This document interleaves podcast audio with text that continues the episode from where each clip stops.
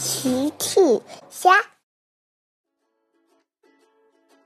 小朋友们，今天的故事是有毅力的蜗牛先生。小朋友，今天的故事最后，蜗牛先生到了葡萄树吗？评论里告诉奇妈妈吧。小趣车车、奇妈妈和大奇。在院子里玩老鹰捉小鸡的游戏。大奇是老鹰，小鸡们请藏好，我来啦！啊！呵呵呵呵。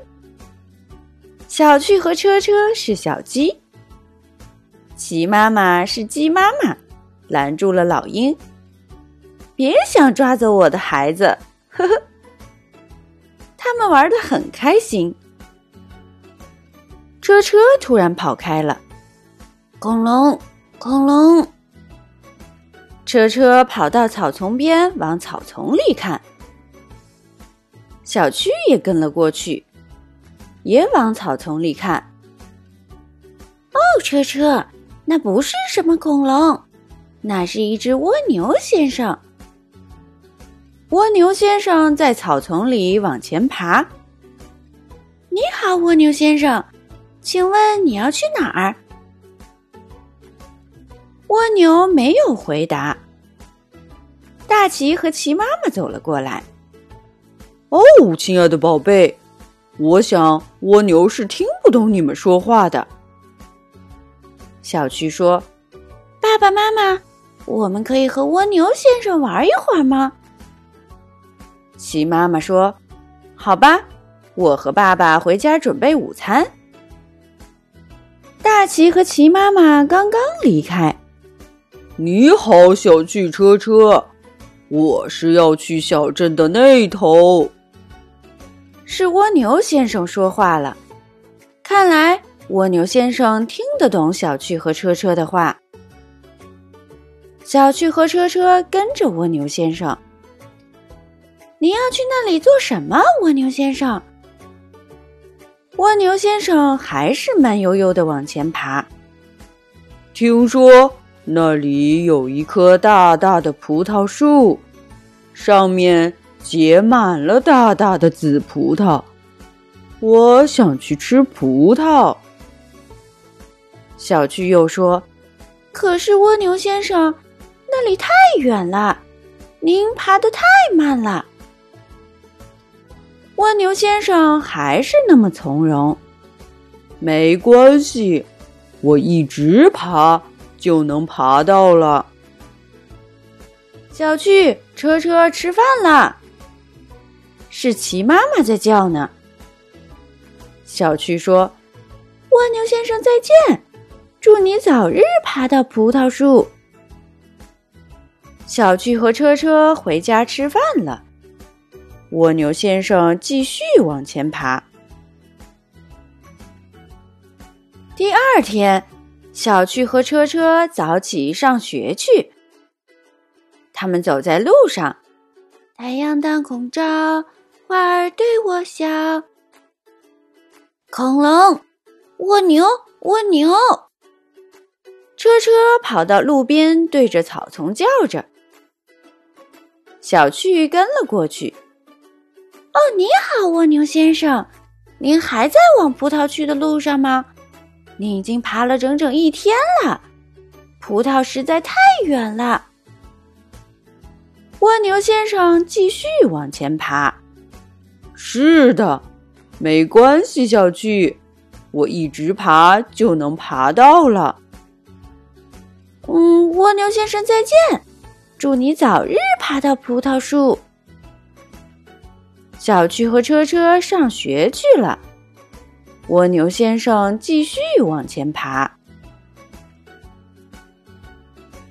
小趣和车车放学了，刚走出学校，小趣就兴奋的往路边跑去。车车快来，是蜗牛先生！原来是蜗牛先生爬到了学校门口。真是厉害的蜗牛先生，您已经爬了一半的路了。您一定能爬到葡萄那里。”蜗牛先生继续往前爬。是的，小趣，我一直爬就能爬到了。蜗牛先生再见，祝你早日爬到葡萄树。第三天，第四天，小趣和车车没有再遇到过蜗牛先生。第五天，小趣和车车走在上学的路上。小趣在路边找蜗牛先生。车车，蜗牛先生是不是走丢了？小趣非常好奇，蜗牛先生到底到哪儿了？车车，你说蜗牛先生找到葡萄树了吗？呃，车车也不知道。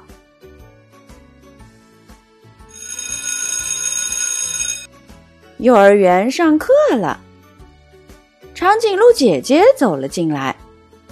孩子们，我们今天要去参加一项非常有趣而且美味的户外活动。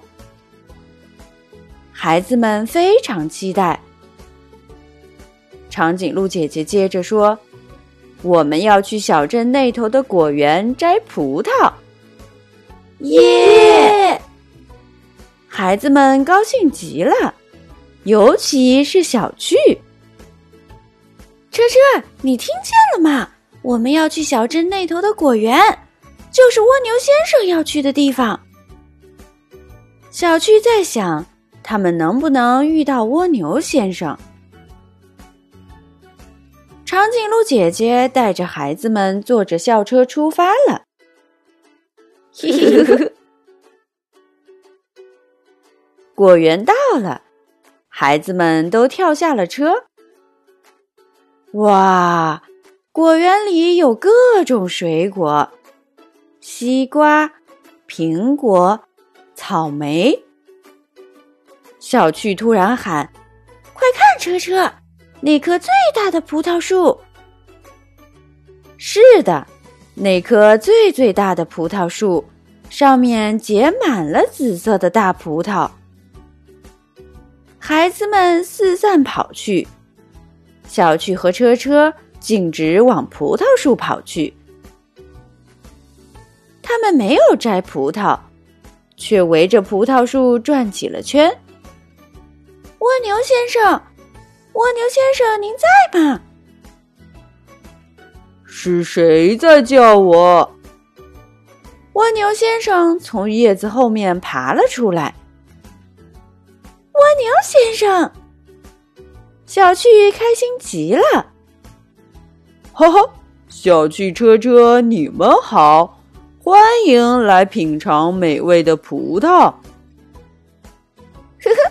蜗牛先生，您做到了！小趣为蜗牛先生感到高兴，真是持之以恒的蜗牛先生。小朋友们，齐妈妈新出了一个讲绘本故事的专辑，搜索“齐妈妈绘本故事”就可以听喽。好了，小朋友晚安，明天再见。